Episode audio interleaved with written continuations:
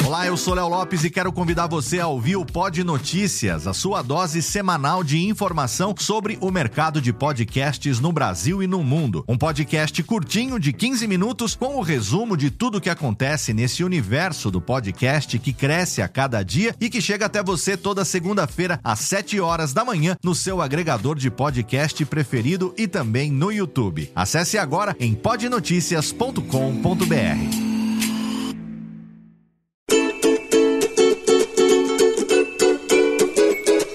Voz Off, o podcast que conta as histórias de grandes nomes, do rádio, da TV, da publicidade.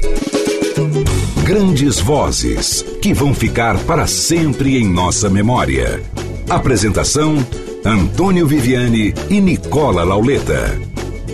Ouvintes do podcast Voz Off, estamos aqui mais uma vez. Hoje, mês das mulheres Dia Internacional das Mulheres, porque a gente sempre lança esse podcast na segunda terça-feira do mês. E olha que coisa maravilhosa! 8 de março vamos receber uma convidada que a gente já curtiu demais. Eu estou aqui em Barueri e comigo Nicola Lauleta, lá na Vila Mariana. Tudo bem, Nicola? Tudo bem, Antônio Viviane? Estamos aqui a postos para mais uma sensacional entrevista para o nosso podcast então, Voz Off. Então vamos anunciá-la. Senhoras e senhores, gente que curte voz, que a gente sempre traz aqui. Com vocês, a minha querida amiga, que há muito tempo eu não vejo, Selene Araújo. Tudo bom, Selene? Tudo bem, meu amigo. Bom te ver, bom ver o Nicola e parabéns pela, pelo sucesso de vocês. Ah, que ótimo, que prazer ter conseguido marcar esse papo com você e ter a oportunidade de lançar esse seu podcast numa data tão especial, porque as mulheres e suas vozes sempre fizeram parte do rádio, da televisão, da publicidade. E hoje você, em especial, vem representar o sexo feminino aqui no nosso podcast. Prazer, Fico viu? muito honrada. Você fala de onde, Selene? Eu estou na Granja Viana, não estamos muito longe, né? Não. Pelo meio do caminho aqui, atravessando Itapevi, eu chego perto rapidinho. É. Estou na Granja há muitos anos. Era, era meu sonho vir para cá. Mas você nasceu lá na minha terrinha, né? Eu sou eu de nasci em Caldas. Belzonte. Você nasceu em Belzonte, que a gente lá no interior chama de fazendão. É? é lá o fazer. É a capital da, lá, o, é lá do fazendão. Que bom. É, comecei lá com o Fernando Vanucci apresentando o jornal hoje, assim, do nada. É mesmo? A, a história engraçada. Disso, antes Hã? disso, antes disso, você vem de uma família muito grande? Como é que Não. se deu o rádio ou a televisão na sua vida antes de você aparecer para a profissão? Olha, é, a história é interessante. Eu fui manequim, né, muitos anos. Muitos anos, alguns anos, porque com 18, 17 para 18 eu já estava na Globo de Minas Gerais, com Valfrido de Gramont, falecido. Aliás, todos os meus, os meus chefes faleceram, meu Deus do céu. Vou falar em todos, todos já morreram. Eu fazia, eu fazia, era manequim assim, para ganhar uma grana, entendeu? Não era uma coisa não, não me profissionalizei manequim, mas eu tinha um, uma altura, enfim. Me chamavam, eu ganhava uma, um dinheirinho. Qual era o trabalho? Era para revistas, para Não, não, não, desfile, desfile Desfiles, mesmo. ok. Desfile. E aí eu conheci algumas pessoas eh, ligadas a, a, a, ao jornalismo, que era uma área que me, me fascinava, mas eu não, eu tinha 17 anos não tinha decidido absolutamente nada. Aí, eu, como, como eu conhecia algumas pessoas da Globo, tinha, na época, não vou nem saber a, a, a, o ano, tá? Certo. Mas na época, tinha dicas do vestibular nas Globos uh, uh, regionais. Cada um tinha o seu uh, dicas do vestibular. E como eu tinha uma dicção boa, a voz era agradável, e tarará, eles falaram, vem fazer um teste, porque eu acho que vai dar certo. E comecei fazendo dicas do vestibular. Olha que louco. Essas coisas Acabou. normalmente iam ao ar bem cedo na televisão, na hora Você daquele. sabe que eu não me lembro do horário? Não me lembro. Eu lembro por causa daquele, daquele programa que eles tinham de incentivo à escola. Como é que chamava aquele programa? Telecurso. Telecurso e tudo Não, mais. mas não era tão cedo assim, não. Não, não era tão cedo. Aí tá, é, terminado, a, a- a- porque tinha um tempo, as dicas do vestibular até o vestibular chegar. Ok. Depois disso, é, quando acabou, o Valfrido me chamou e falou, Selene, nós estamos precisando de alguém para fazer o jornal hoje e, e eu queria que você fizesse com o Fernando Vanucci. Onde está o Vanucci falando nisso, hein, Viviane? O Vanucci, infelizmente, faleceu Também também. Ele faleceu há uns dois anos, mais ou menos. Ou nem faz dois anos ainda. Eu sei que a Cara, Globo até o homenageou e tudo mais, porque realmente. não me lembro. Esse, Mas a Globo não homenageia muita gente, não. Também É, tem eu esse, sei, mas esse- no caso do Vanucci foi interessante que eles homenagearam, porque ele já tinha saído da Globo há um bom tempo, né? Mas É. aquele alô você dele ficou É. registrado, né? Eu, Alô gosto, você. eu, eu- eu sempre gostei muito do Vanucci. E aí começamos a fazer o jornal hoje juntos e deu muito certo. Continuamos e tal. Chegou uma época, Isso em BH. isso em BH. Eu fazia também, assinava uma coluna no Jornal de Minas, mas uma coluna de. não era, não era de fofoca, não era de nada. Era, eram comentários em geral sobre a vida, é, sobre política, sobre eh, moda, sobre diversos. Uma revista. É, pontos de vista, exato. Opinião, que é uma coisa que hoje em dia está difícil de dar, né? Dar Quando opinião dá, leva trauletada. inacreditável aonde estamos neste país, né, bicho? Eu ando muito preocupada com isso. Eu acho que liberdade é mais importante do que tudo. Sem ela, desculpe, mas não temos nada. Também acho. Bom, mas aí, é... onde eu estava, que eu já Não, saí... do além, programa? além de você fazia na Globo, você também fazia essa coluna no jornal. É, exatamente. Comecei a trabalhar no Jornal de Minas e chegou uma, uma época que me chamaram no Rio de Janeiro que eu teria que escolher, que não tinha mais como eu ficar lá, que eu tinha que escolher entre Rio ou São Paulo. Aí é que eu decidi que, bom, então tá, eu vou para São Paulo, porque Rio de Janeiro não me atrai absolutamente. Não, não, nada contra os cariocas e nada, nada contra isso. Mas assim, eu sempre achei o Rio muito, sabe? Muita droga, muito sexo, muito rock and roll, que é da nossa época, é isso. Então, me- me- não me deixava confortável. Mineiro, né, bicho? Mineiro tem uma criação mais conservadora, não adianta. Não me venha convites esquisitos que eu vou achar muito ruim. Bom, aí vim para São Paulo e comecei. Não, minto. Quando eu cheguei aqui, tinha um diretor, eu não vou citar nomes, tem muito tempo isso também, que veio com uma história meio engraçada, sabe? Você fica, mas vamos eh, nos conhecer melhor. Eu falei, não, não vamos nos conhecer melhor, desculpe, tô fora. E aí, cara, eu já estava em São Paulo, contra os meus pais, inclusive, que não queriam que eu saísse de lá. Eu era muito nova, mas Leonino, eu acho que o Nicola vai me, vai me dar razão aí. Leonino, quando cisma com algo, não, eu vou provar que eu consigo.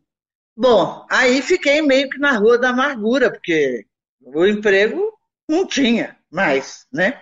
Acabei voltando, né? Esse cara foi mandado embora, aquelas coisas da, da o universo e, e Deus protegem, Conspiram. É. conspiram.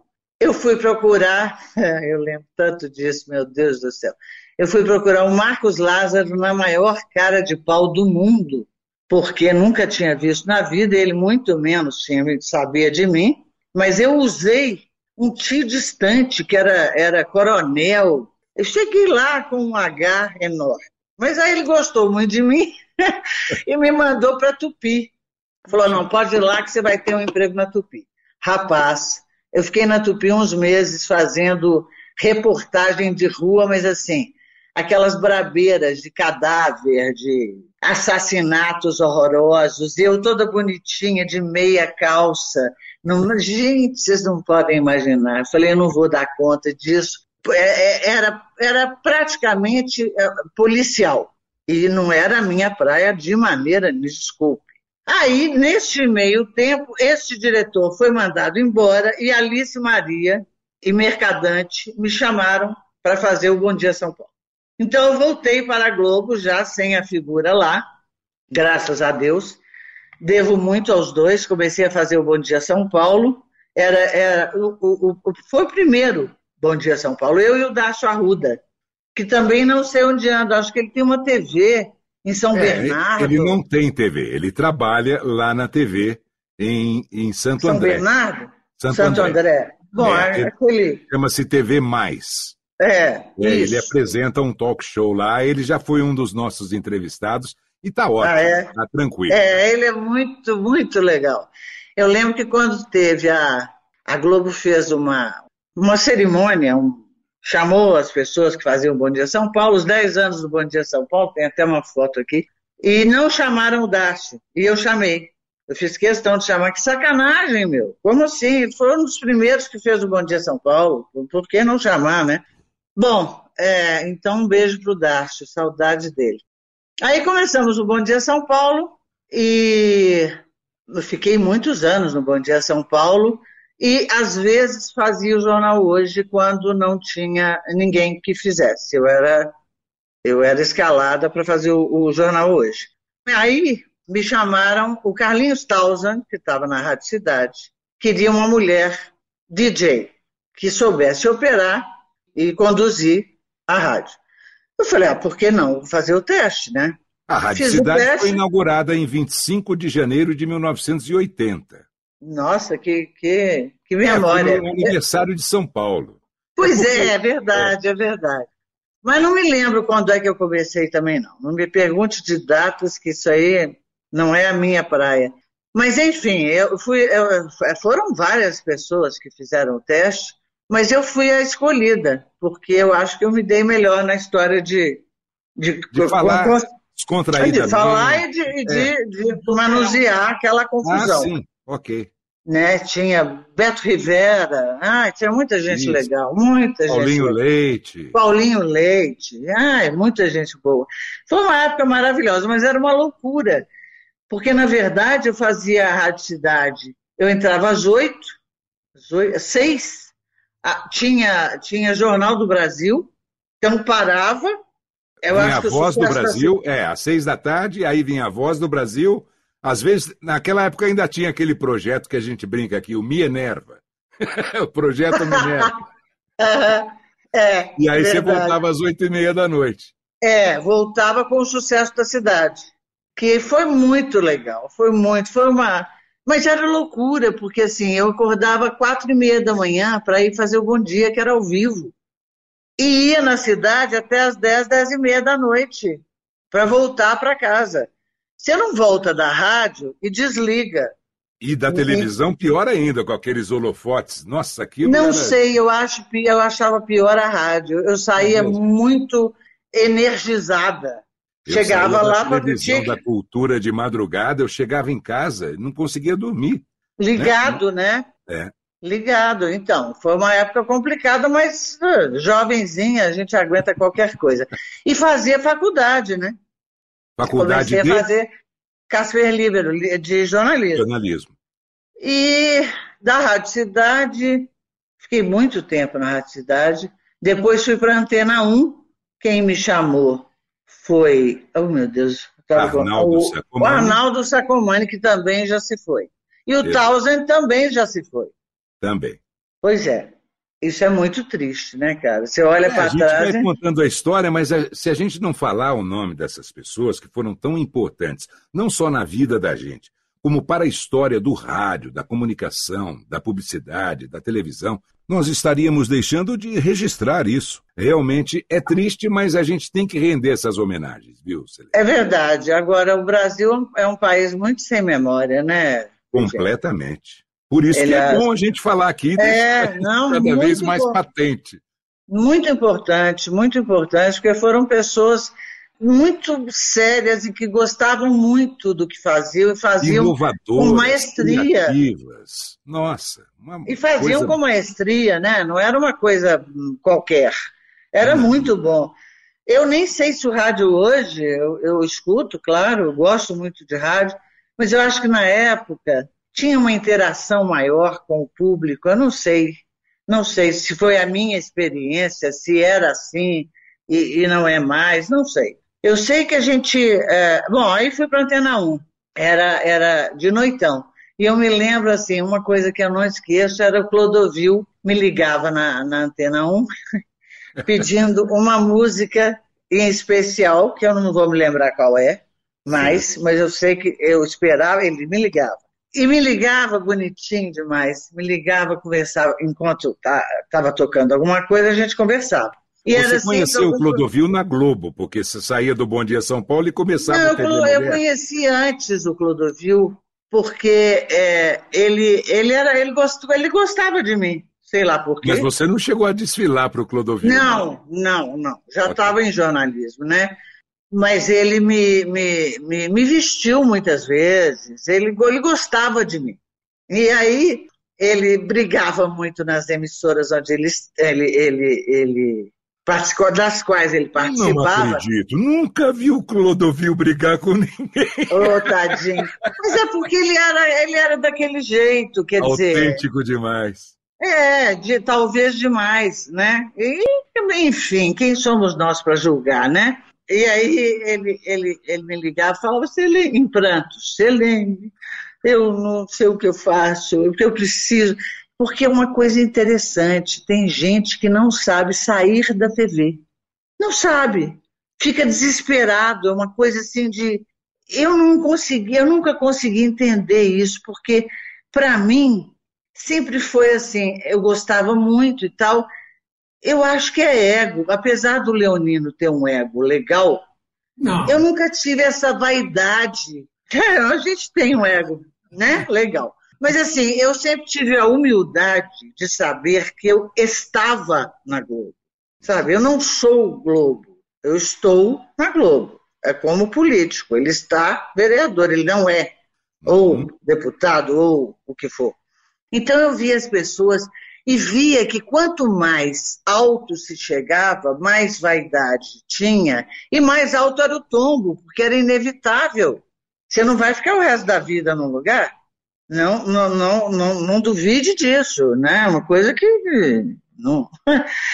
Então eu olhava aquilo e achava muito interessante. E eu sei que o Clodovil me ligava triste da vida e falava, Clodovil, mas você é um homem de tanto, tanto talento, você tem seu ateliê, que, que, mania de televisão, por que é que... Não, mas eu, eu preciso... Uma, uma coisa estranha. Essa é uma das coisas que eu me lembro bem, que ele me ligava muito, muito, muito. Quase toda noite. É. Bonitinho demais. Mas foi um tempo dele. maravilhoso nosso da Antena 1, né? Foi, foi, época, foi. Ela era realmente a número um de São Paulo. O Arnaldo é. tinha aquele programa dele que falava com o pessoal no domingo à noite, na Rua Augusta, e a gente tocava música, mas é. passava informação era um, um entrosamento com os ouvintes que era maravilhoso, né, Selene? Nossa, eu, eu lembro que na Antena 1, inclusive, que foi, fez muito sucesso, eu lia textos de, de poemas, por exemplo, de, de, de, autores que eu gostava, Mário Quintana, é, Arthur da Távola, que também me elogiou muito na Globo, é, na época da morte do Tancredo, por exemplo, ele fez uma crônica belíssima dizendo da minha da minha austeridade, da minha, do meu comportamento frente às câmeras, eu tenho isso guardado até hoje como porque relíquia, né? é uma relíquia, né? É um cara que também já se foi, mas que eu gostava demais. E ele me fala, ele me deu grandes toques, sabe, toques de vida mesmo, né? Uma vez, quando eu o conheci, ele falou para mim que eu não devia querer conhecer os meus ídolos que ninguém devia querer conhecer os ídolos, porque os ídolos são de barro. E é verdade, né? Melhor ler os ídolos, ou ver ou assistir, do que conhecer. É, então, é, é, hoje em dia, então, na internet, o que se dá quando os ídolos nossos, né, colocam a se, começam a se posicionar politicamente ou o que quer que seja, acaba, você não pode confundir o ídolo com a pessoa, né? E se você Exato. conhece o ídolo, você conhece a pessoa e aí aquilo desmancha mesmo, desmonta. É. Mas rede social também é uma coisa que assim, eu tenho Facebook, mas entro raramente. Tenho o Instagram, mas é mais para ver meu filho, porque ele está no Canadá. É, eu, o Gabriel está no Canadá, ele foi com 17 anos, ele está com 31. Você imagina quanto tempo tem, né? Você só tem ele de filho? Eu só tenho ele de filho. Eu fiquei viúva muito cedo, né? Ele tinha três anos. Eu fui pai. Eu fui pai, mas eu tinha isso muito, muito claro, que eu, eu, eu gostaria que ele saísse do Brasil. Parecia que eu estava adivinhando o que vinha por aí. É porque o Canadá realmente é um lugar fantástico, fantástico para viver. Eu acho que eu não queria estar, e a vida é muito interessante, porque agora eu me lembrei de uma coisa. Ele assim para mim, é menino ainda, sei lá, 15, 16 anos, ou mãe, você está na, na Wikipedia. Eu falei, tá aí, e daí? Ele achou o máximo, porque eu estava na Wikipedia. Oh, gente, coisas ótimas. E com 17 eu consegui ah, mandá-lo para uma. Pra um, primeiro, a, a princípio, era um, um, é, Como é que chama, meu Deus? Quando você é vai fazer. negócio de. de intercâmbio. Isso, Ele foi fazer intercâmbio. Era uma amiga minha que tem uma, uma agência até na Bahia, como ele fala, eu pus ele na cultura inglesa, ele tinha sete para oito anos. Então, com 17, ele já tinha formado, ele já podia dar aula, já tinha o TOEFL, né? Então, ele fez as aulas todas, os, os testes todos pela internet com ela. Ela é uma pedagoga, e eu fiquei muito tranquila de mandá-lo uh, através dela. Aliás, é um alerta que eu faço. Tem muita picaretagem, bom, Brasil, né? Mas tem muita picaretagem. Tem, tem, tem adolescentes que vão parar fora, bicho, e pegam barras bem pesadas, famílias esquisitas. O Gabriel teve muitas. E olha que louco, como Deus é bom. E aí eu, eu entrei atrasada, porque meu marido tinha falecido e não tinha saído uma grana do meu filho. Saiu nessa época, mas eu já estava atrasada. É, as, todo mundo já tinha feito tudo. Eu fiz, eu fiz atrasada eu lembro que ela me, me ligou um dia e falou: oh, Celene, eu sinto muito, mas só tem um lugar é, no Canadá e eles querem um menino brasileiro. Eu falei: pô, meu, é Deus falando que é o Gabriel. Não tem outra explicação, né? Só tem um lugar. Eles querem um menino brasileiro, vamos embora. Aí ele foi, foi aquele Qual cidade? Calgary. Calgary. Ele está em Calgary. Okay. Quer dizer, antes de Calgary era uma cidadezinha menor. Eles não mandam criança é, menor de 18 nem para Calgary. Eles mandam para lugares mais restritos ainda. E eu lembro que a primeira coisa, que o primeiro aperto que ele passou foi que ele ia no. Ele, ele, ele queria ir no McDonald's e atravessou a faixa de pedestre, fora da faixa de pedestre. Ah. Aí veio um guarda, era, sei lá, 100 dólares, não lembro. Aí eu sei que ele ganhou o guarda. O brasileiro é bom. Oh, cheguei agora. Tá, tá, tá, como ele tinha um inglês muito bom, acho que o cara ficou com pena e deixou para lá. Mas ele, ele aprendeu lições que eu acho que aqui seriam muito difíceis. Muito difíceis, sabe? Porque aqui tudo se dá um jeito, né? E aí de lá ele foi para Calgary, está muito bem, está empregado, enfim. Tá... Não tem filhos, você não tem netos? Não. E acho que no momento Ninguém devia ter filho, desculpe dizer isso, mas é, é, é a minha interpretação. Como botar uma criança num mundo como a gente está vivendo? Num mundo, não estou nem falando de Brasil, estou falando de mundo. Eu não sei se eu teria coragem de ter um filho hoje. Eu olho crianças, eu adoro crianças, mas eu olho com um certo olhar de compaixão, porque eu vejo que aqui, pelo menos, bom, não é só aqui, não, lá também, Sabe, eu vejo essas criancinhas de máscara, meu Deus do céu, que loucura, vacinando, é. não sei, eu, eu, enfim, vamos entrar nessa, nessa, nessa é. seara, não? É. vamos voltar lá para a Antena É, em 81, 82, você ficou um tempão lá, fazia aquele horário noturno maravilhoso, e você chegou Foi. a fazer outra rádio depois da Antena 1, não? Não, não, eu fiz só a, a, a Rádio Cidade e a Antena 1. Aí Depois... a maior concentração foi na Globo mesmo. A maior concentração. Nossa, na Globo fiquei uns 20 anos. Perfeito. Deixa é muito. Antes da gente voltar para a Globo, Você ah. chegou a trabalhar com alguma coisa de publicidade? Fez algum filme? Gravou alguma locução? Alguma coisa assim? Ah, gravei alguma coisa. Não muito importante, mas gravei, gravei. Uhum. Fiz algumas coisas com Chico Santa Rita, na Lembra. época da. É, Campanhas políticas. Campanha, é, campanha sim, mas assim, é ah, eu fiz alguns áudios para aquela. Do, do, desarmamento, aquela campanha que foi ah, feita. Ok. Fiz isso também, e, e aí, depois disso, eu fiquei uns três anos na Califórnia, que eu fui fazer um curso para fazer media training, treinar, treinamento para mídia. Não, mas espera um pouquinho. Antes disso, ah. a gente tem que falar mais da Globo um pouquinho. Além do Bom Dia São Paulo e do Jornal Hoje, fez mais alguma coisa? Jornal Hoje, fiz muita coisa de moda com a Márcia Mendes, que é uma figura que se fala pouco e que é, foi uma brilhante jornalista, uma, uma, uma pessoa linda por dentro e por fora. Morreu muito cedo de um câncer muito triste e as pessoas não falam muito nela não, também. Hum. É, ela fazia a vozinha no Fantástico da, da Zebrinha, lembra? Lembro. Lembra da Zebrinha? Era a Márcia Mendes que fazia a Zebrinha. Coluna um. É, tão bonitinho. Mas assim, eu tive chance de ir para o Rio de Janeiro. O Boni me chamou. Na verdade, tem uma história com o Boni. Eu, eu divido a Globo entre antes do Boni e depois do Boni. Antes do Boni, eu acho que era maravilhoso. O jornalismo era maravilhoso. Nós tínhamos Augusto César Vanucci, que fazia musicais maravilhosos. A Globo era outra coisa. Hoje eu não sei, se alguém me chamasse e falasse você vai ter um belo salário, volta para cá, eu falava não, obrigado. Hoje eu não queria, não sei onde eu estaria no jornalismo, não tenho muita ideia, acho tudo muito comprometido, uhum. sabe? Acho, acho difícil.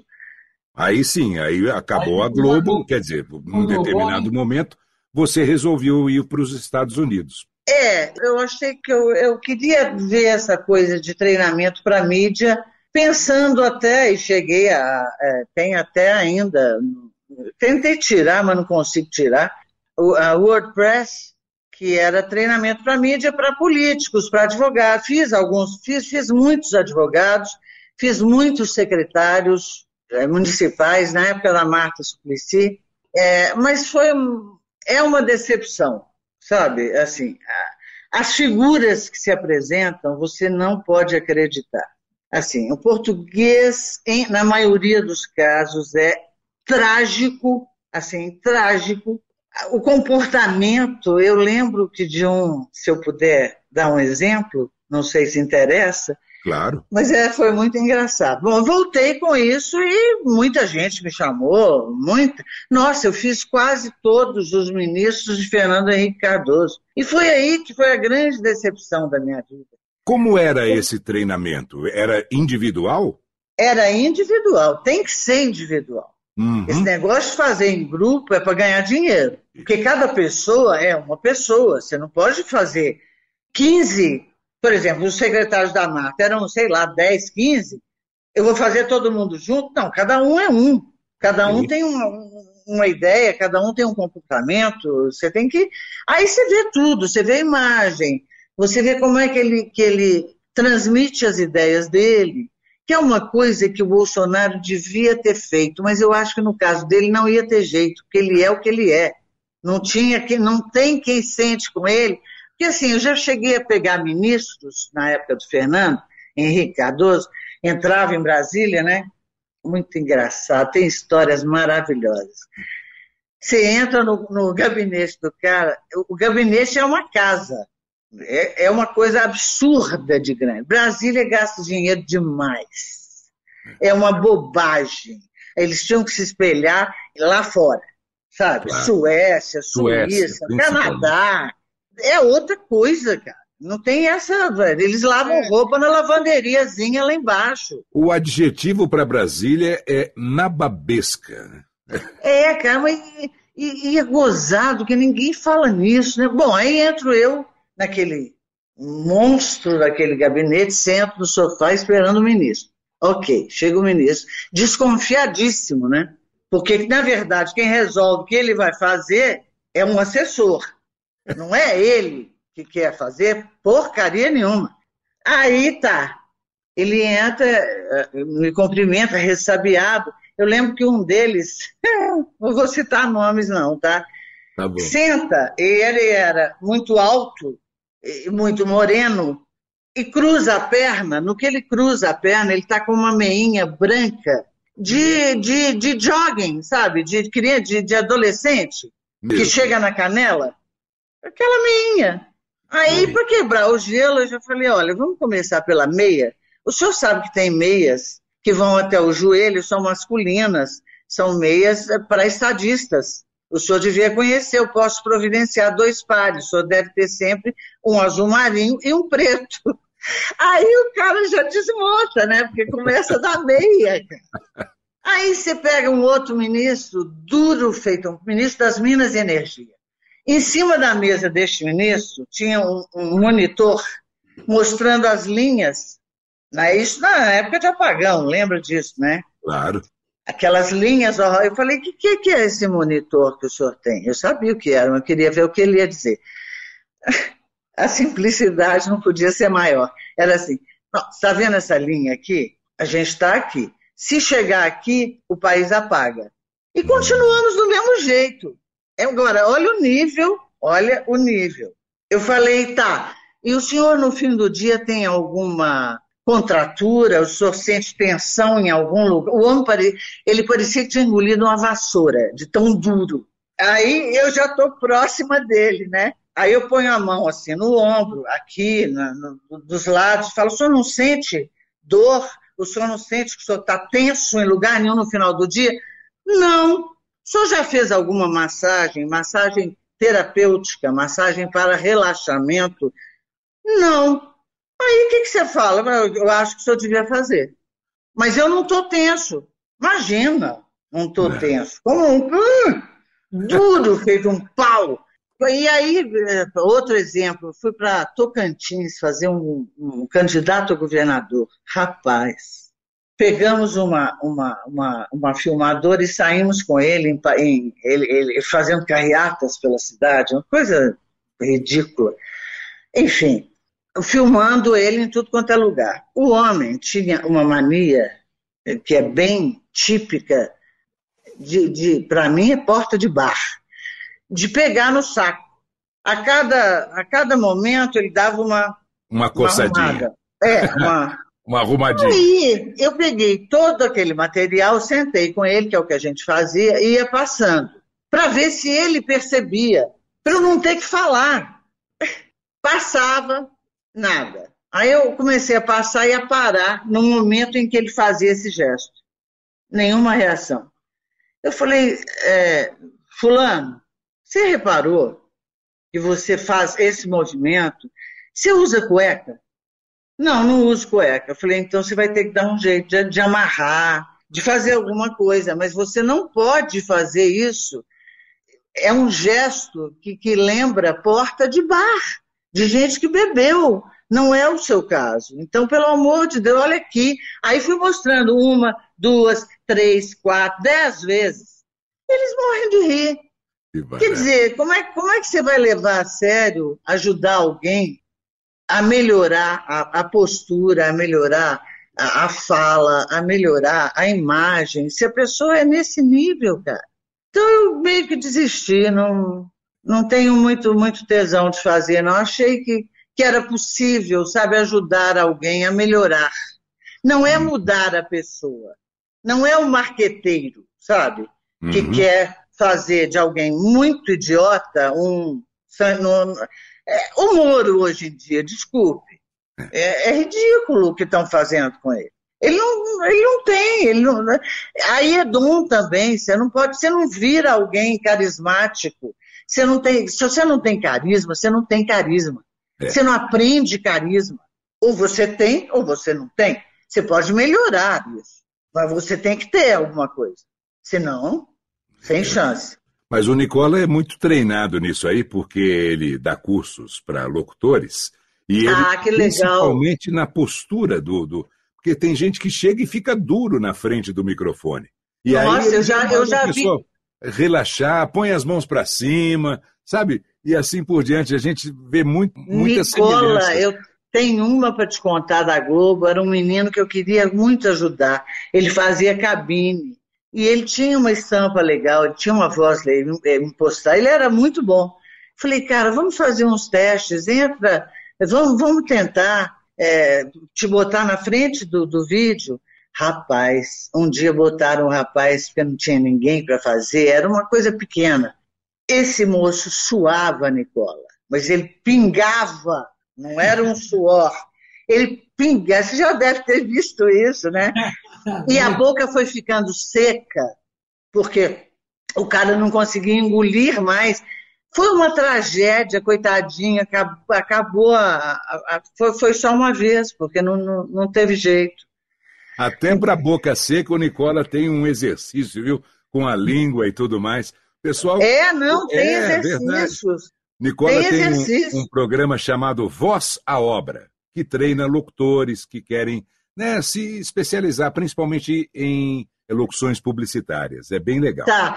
É, tem um lugar onde eu te veja, Nicola? Tem um, um YouTube? Esse, esse, esses perfis aí que eu disse para você, Voz à Obra. Tanto no Deixa Facebook. anotar isso aqui. É, voz à obra. Tanto no Facebook quanto no Instagram.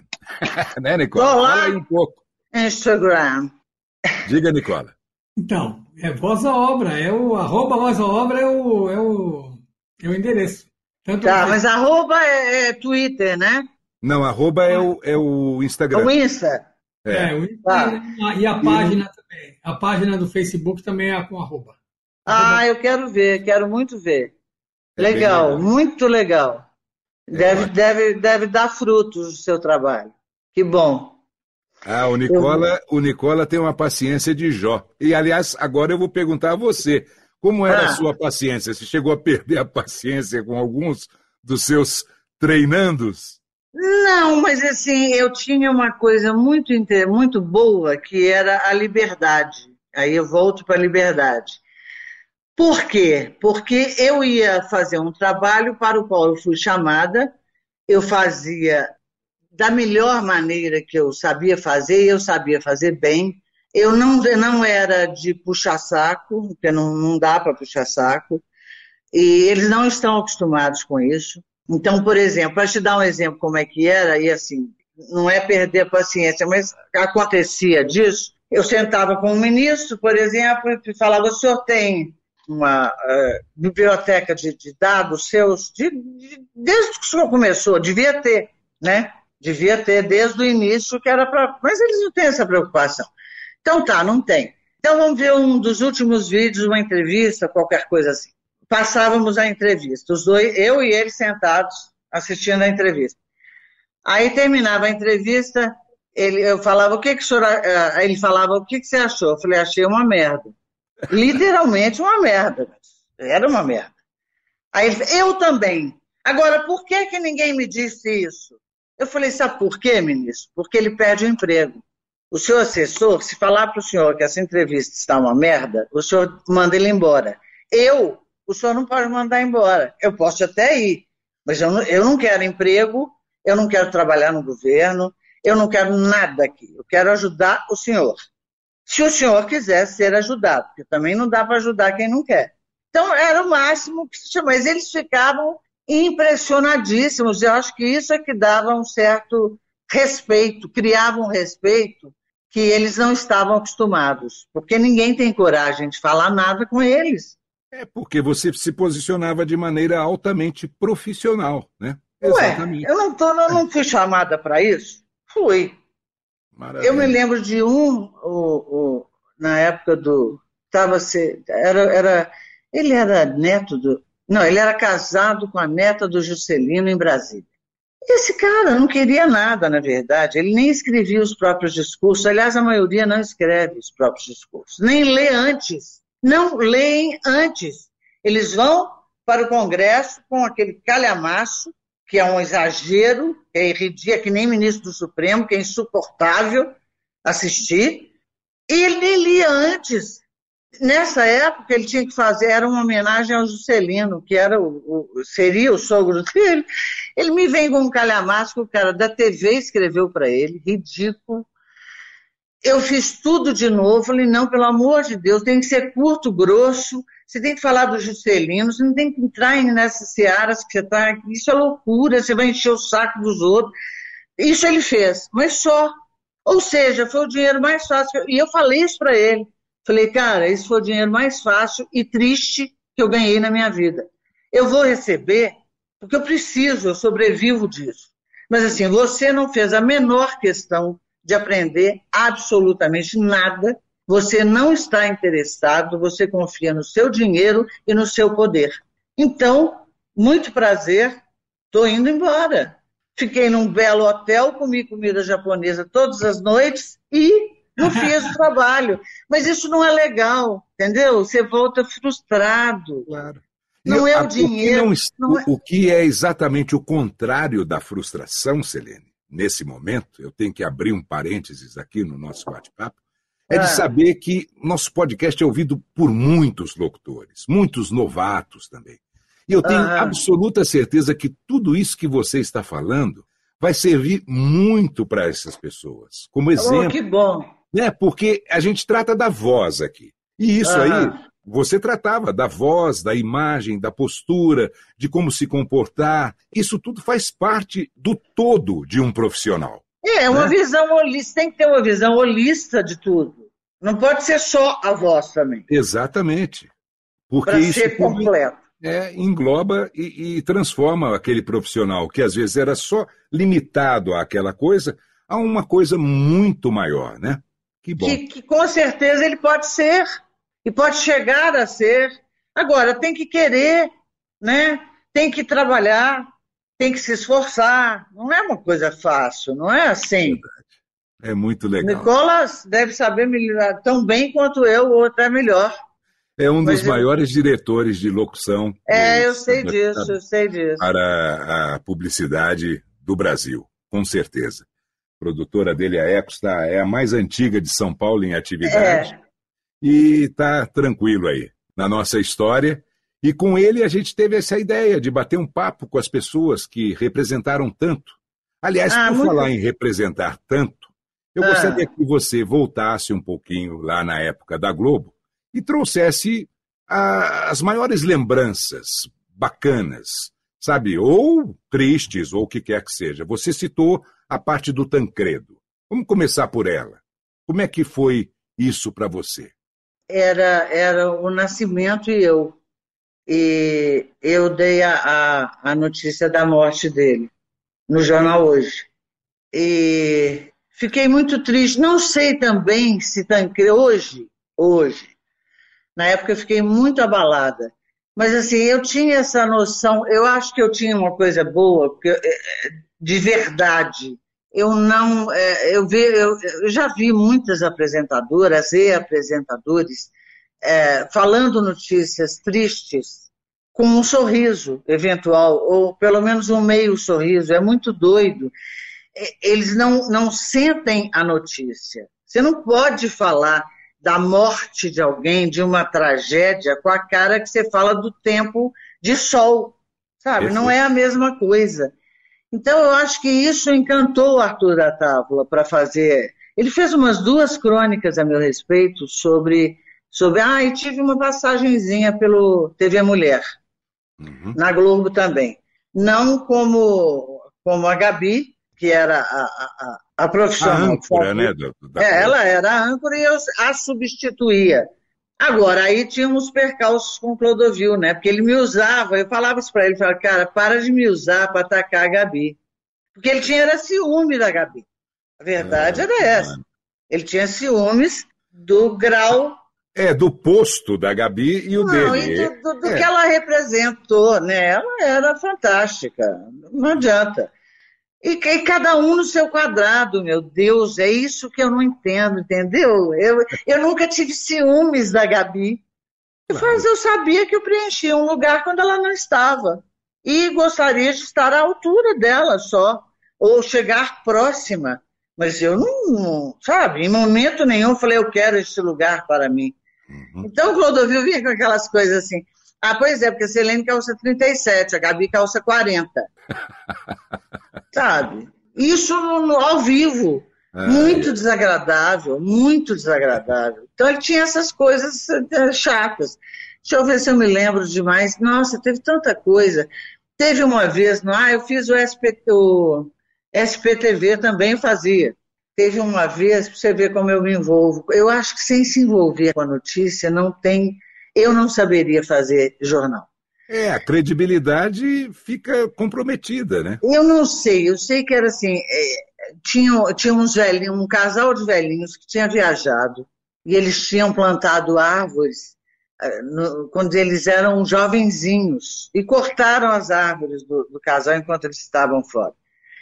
Eles chegaram e a velhinha em prantos, os dois arrasados, porque as árvores. Eu fiquei com o olho cheio de água. Era assim. E eu acho que deve ser assim. Eu me emociono, sim.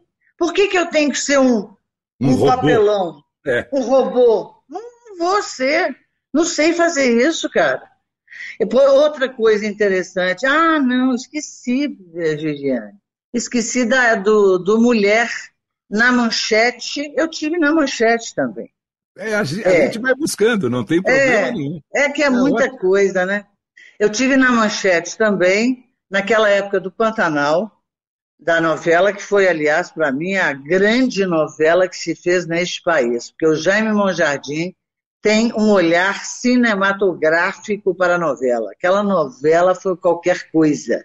E eu tive a sorte de ir para o Pantanal e ficar lá com Sérgio Reis, Almir Sater, comendo peixe na beira do rio, ouvindo viola.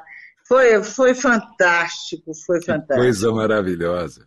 Era, na verdade, não era nem a Manchete. Eu estive na Manchete também, mas era uma coprodução da Manchete com a, a, a, a do Newton Travesso, não lembro o nome da, da empresa dele. Do Newton era uma produtora, é, junto com a Manchete. E aí foi, era a repetição do TV Mulher, né? Marta Suplicy falando de sexo, é, uhum. como é que ela chamava, meu Deus, que fazia direito da mulher, que foi deputada. Eu não me lembro. Você lembra assim, é que a gente perdeu o nome. Bom, enfim. Cobra, cobra. É isso, é. O sobrenome é Cobra. Eu, é. Estamos ruins de memória, mas ela ah, foi do PSDB, é inclusive. Ela foi depois para o PSDB e tudo mais. E é. Eu esqueci o nome dela completamente. E lá eu tive a chance, por um momento que eu nunca vou me esquecer, que foi também pura sorte, não foi porque era eu, não eu consegui reunir a família Caime inteira antes da morte de qualquer um deles.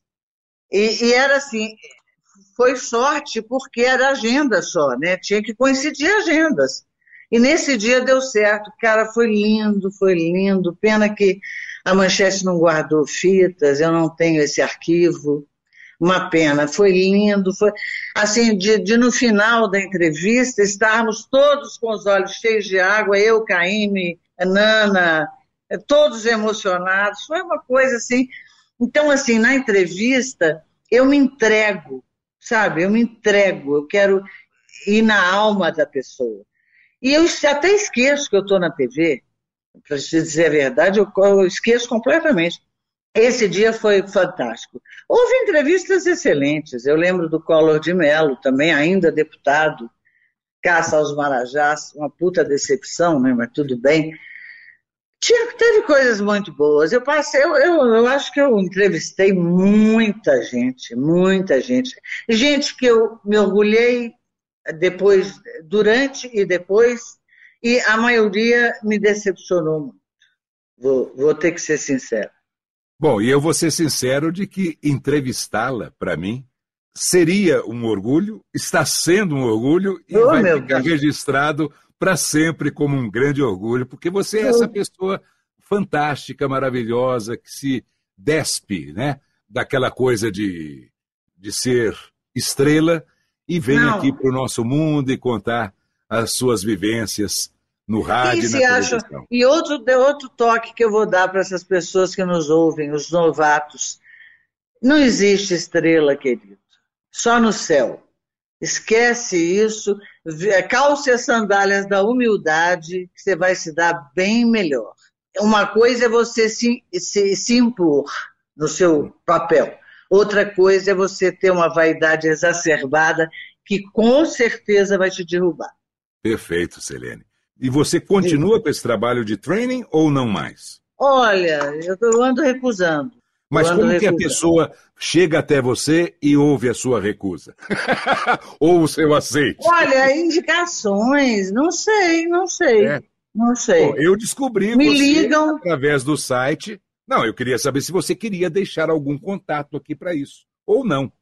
É, através do Facebook ou, ou até no Instagram, as pessoas podem até enviar uma mensagem.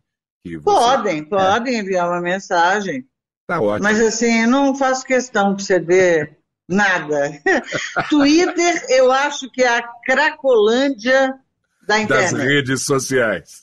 Nossa, o que, que é isso? Eu não tenho Twitter, nem é vou ter. É muito ódio, né? Nossa, não, é baixaria mesmo, é coisa horrorosa. Aliás, o ódio está consumindo o mundo.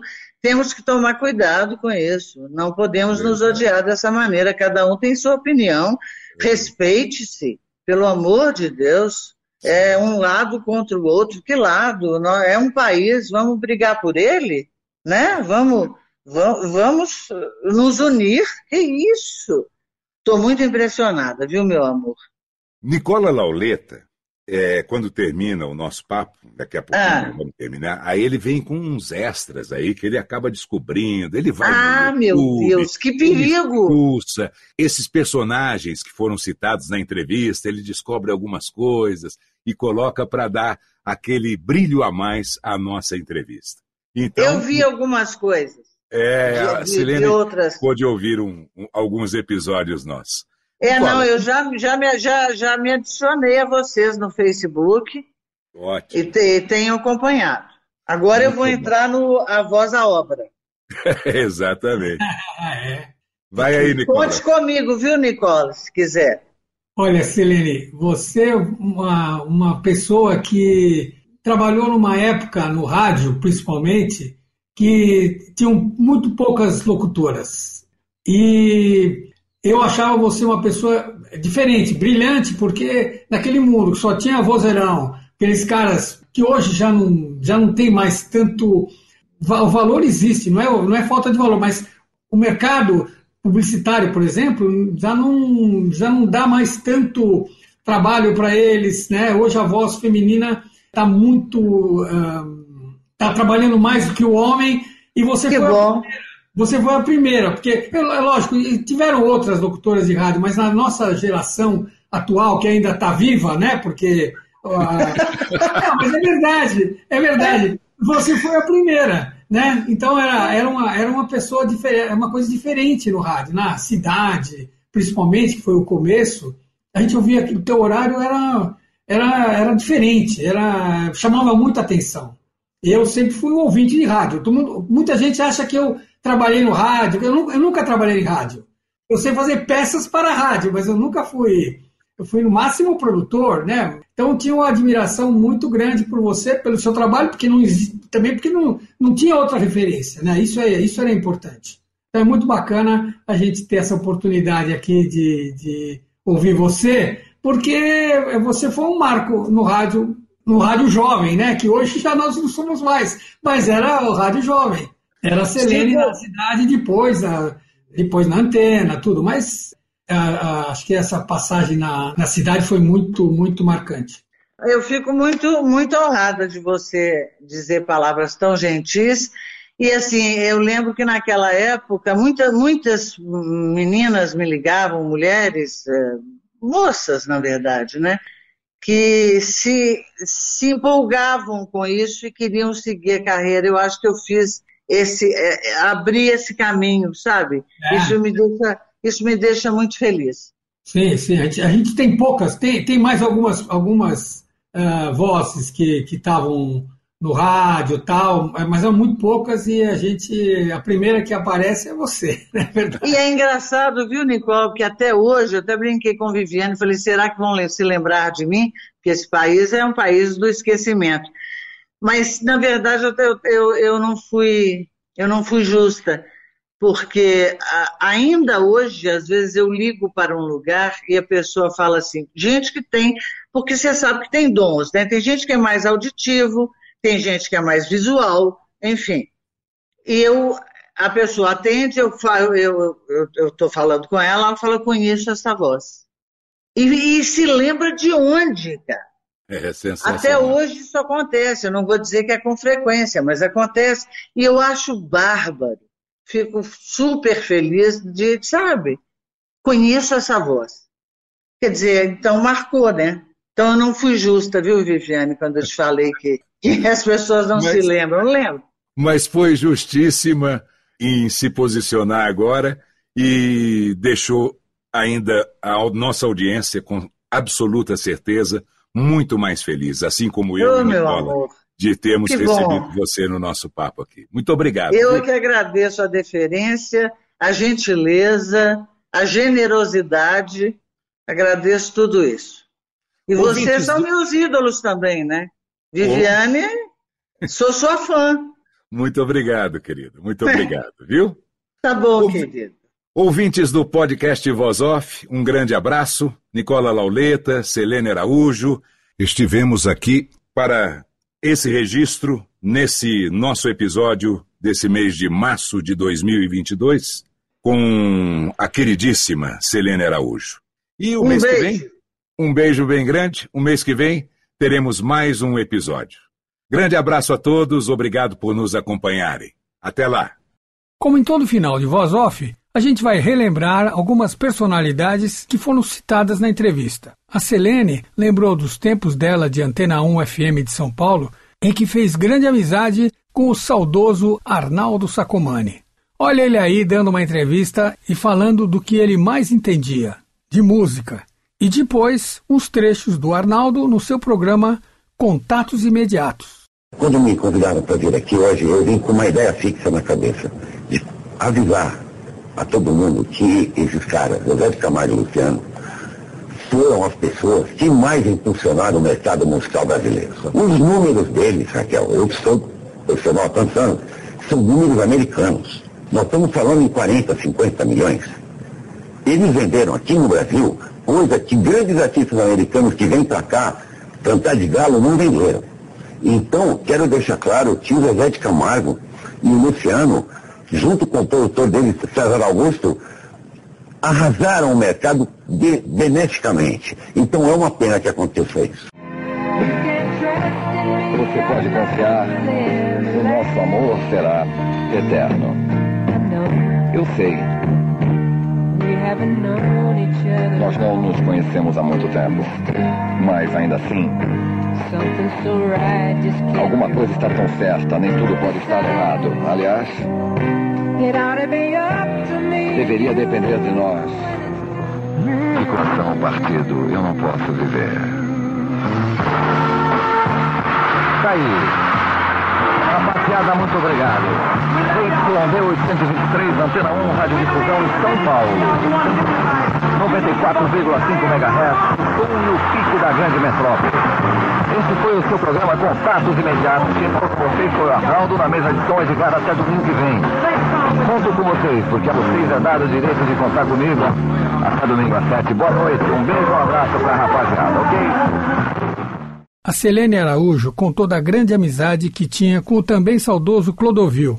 A gente vai mostrar três faces do Clô. Primeiro, o Clodovil estilista alfinetando seus concorrentes. Eu não me visto nem para homem e nem para mulher, eu me visto para mim mesmo. Não é o Saint Laurent que fechou as portas, é o Versace que veio para avacalhar com tudo que seria elegante e fino, entendeu? Será que os aplausos são para mim para começar o desfile? Eu agradeço a Deus o sucesso, mas eu sempre fui uma pessoa de sucesso e imaginava assim, sem nenhuma modéstia, porque eu sou uma pessoa que trabalha duramente todas as coisas. E eu fui convidado uma época para entrar nesse mundo fashion e vi que ele nada mais é do que um trambique. É uma feira onde não se vende a verdade, é mais uma mentira vendida. Se coloque no seu lugar, porque você, eu consigo milagres porque a essência dentro é boa. Aprenda que a melhor cirurgia é por dentro. Por isso é que você está tão feio. Você já foi um homem bonito e hoje em dia você é um homem feio, é, vestido querendo ser chique sem conseguir. É porque você não respeita os profissionais outros. Você não falou de mim, você falou dos profissionais. E eu não admito que você faça isso, porque você nunca viu uma cirurgia plástica de 15 dias desse jeito. Nem você, nem ninguém.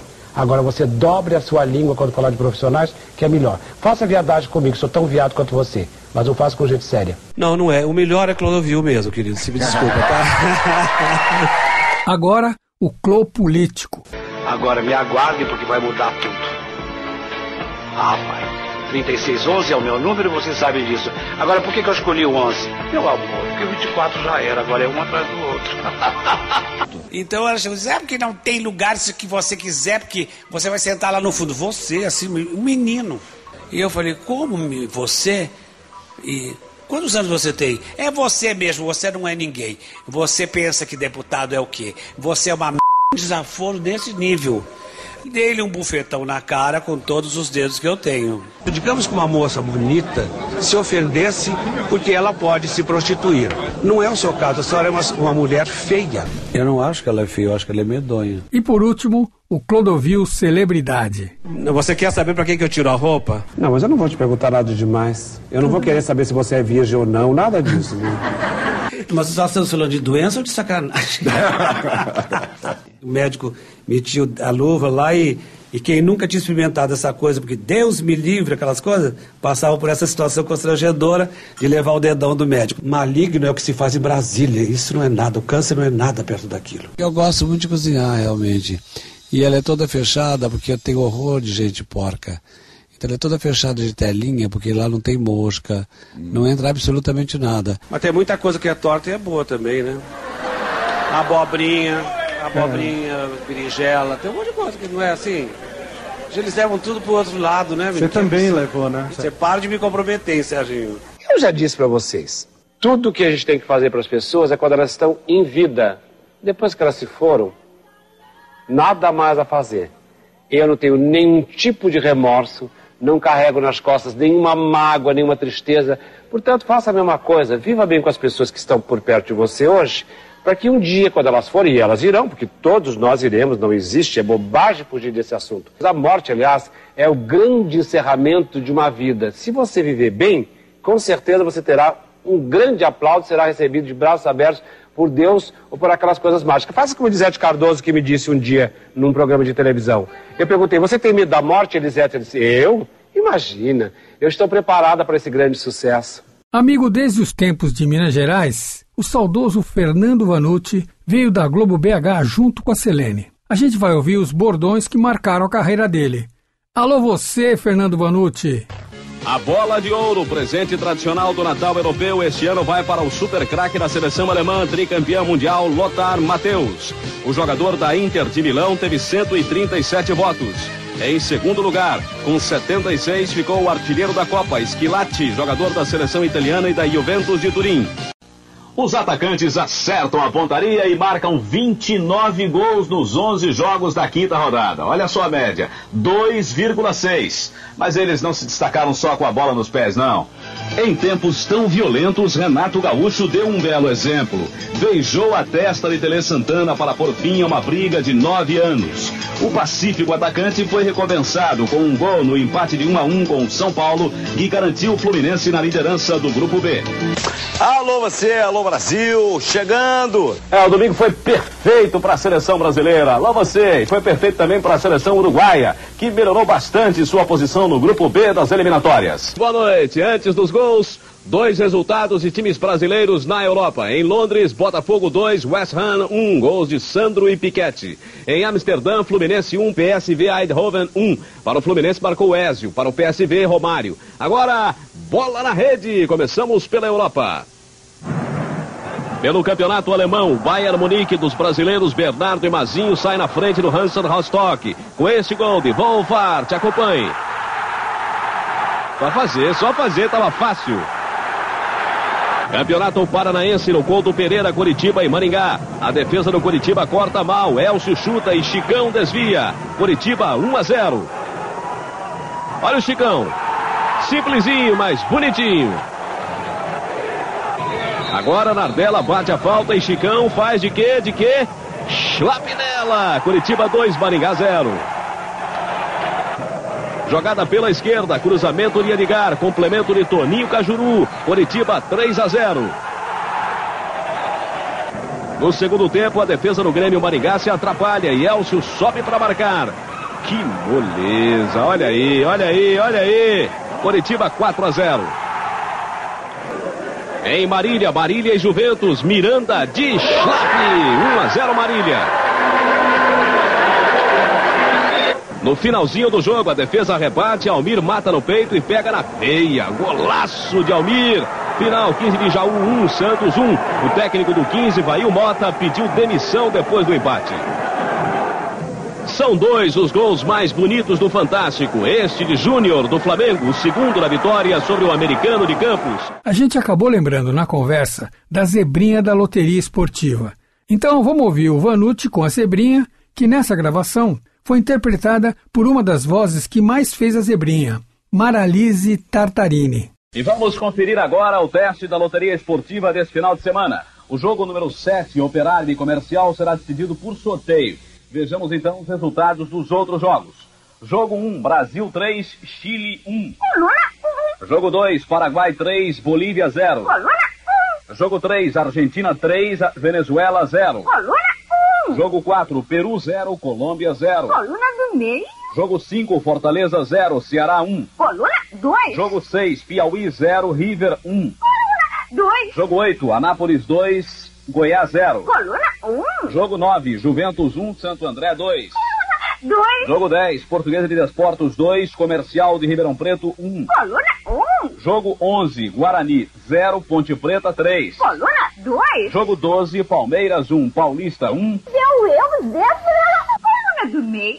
Jogo 13, Botafogo de Ribeirão Preto 1, Corinthians 3. Coluna 2. E essa lembrança da zebrinha foi quando a Selene lembrou de outra amiga que também fez a voz da zebrinha, a saudosa repórter e apresentadora do jornal Hoje, Márcia Mendes. Boa tarde. A quadra da Mangueira hoje é dia de samba, ou melhor, noite de samba. Mas as lojas e boutiques já se preparam para um inverno que acreditam que venha de verdade este ano, compensando o do ano passado, que praticamente não houve. No dia da visita, a alegria rávida e passageira de estar com a família. Terminado o horário da visita, a volta à solidão de todos os dias. Chegou aqui no Rio, no Copacabana Palace, onde ficará hospedado, às 7 horas da noite. A mostra dos melhores da música brasileira traz agora o primeiro convidado da noite, um dos mais atuantes compositores de 1974. Fantástico. Boa tarde. E para finalizar, vamos ouvir um pouquinho da nossa convidada no ar. Com vocês, Selene Araújo. Um mafioso condenado à prisão perpétua na Itália é preso no Rio de Janeiro. Presidente Itamar garante, ministro da Justiça fica no cargo apesar da crise na Polícia Federal. Veja também as imagens dramáticas da morte de dois homens numa inundação na Coreia do Sul. E o namoro? Eu sei que você namora o Jairzinho, é verdade? Que gracinha. Fiquei tão encantada, adoro ele. Ah, ah, essa coisa da Rita Pavone, esse teu, essa tua paixão, me parece, pela Rita Pavone, que foi uma coisa da minha época, aos 12 anos, e não É. da tua, né? É isso aí. Eu achava ela o máximo, continuo achando. Queria que você me explicasse. Então vamos começar com o Roberto. Então me fala uma coisa para terminar. Como é que é a escolha do repertório? O que é que você gosta de cantar? Como é que é essa coisa de escolher a música? Quem é que te orienta? Porque você tem gente muito famosa apostando em você, né? Joana, Michael Sullivan, enfim, todo mundo garante assina embaixo. Como é que é isso, eh, de desses ídolos todos gostarem de você e como é que você escolhe teu repertório? Programa Mulher Casal 2000, CEP 09580 barra 130. E o assunto hoje não podia ser mais gostoso. Estou aqui com uma descendente de ucranianos, uma linda loira de olhos verdes, aqui só dá mulher bonita. Olga Polish- Polichut, que a Olga não tem muito tempo, porque na verdade ela tem uma escola de música que deve absorver demais, porque uma pessoa que gosta de música é como quem gosta de poesia, de anjos, de flores, eu acho que é, que é tudo ligado, que é a Polisson, que claro, vem de Polichutes, agora eu entendi, ela falou que eu ia entender, entendi, e ficou sonoro, ficou legal, né? O Cromagan é atualmente a maior sensação nos Estados Unidos em dieta. Os espiritualistas chamariam isso de karma, algo assim como inevitável, ou o clássico estava escrito nas estrelas. É bem isso o que aconteceu com essa morena alta e esguia que jogava basquete e que se tornou uma de nossas cantoras de maior sucesso. Simone Bittencourt de Oliveira, baiana de Salvador que vive hoje a dor e a delícia de ser uma star. Veja daqui a pouco no São Paulo em manchete o sequestro do banqueiro Yershanik Sajikian. Libertado no sábado, ele presta o primeiro depoimento na polícia. Metalúrgicos de São Paulo, Guarulhos e Osasco não aceitam a proposta de reajuste da Federação das Indústrias do Estado. Empresários e banqueiros pedem a indexação da economia urgente. O São Paulo em Manchete começa depois do Boletim do Tênis. Até lá. Jovens artistas que a Folha mostra até domingo no Salão da Velha Rotativa. Esta mostra reúne trabalhos de 19 jovens artistas plásticos. Neo-expressionismo, transvanguarda são as definições que eles mesmos dão para as obras. E aqui elas dividem o espaço com a velha rotativa do jornal, unindo o moderno ao antigo, a reprodução industrial ao objeto único de arte. Os materiais usados pelos artistas vão da tela normal até pinturas sobre páginas de jornais cobertas com acrílico, um recurso que Sérgio Nikolichev usou quando estava sem material e acabou gostando.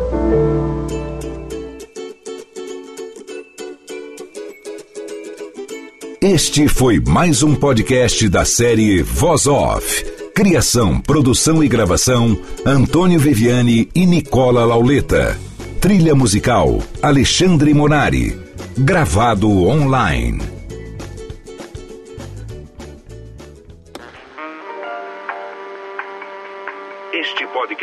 Foi publicado pela Radiofobia Podcast Network. Acesse radiofobia.com.br barra podcast para conhecer e ouvir todos os nossos programas. Ou assine no seu agregador de podcast preferido. Esperamos você no próximo episódio.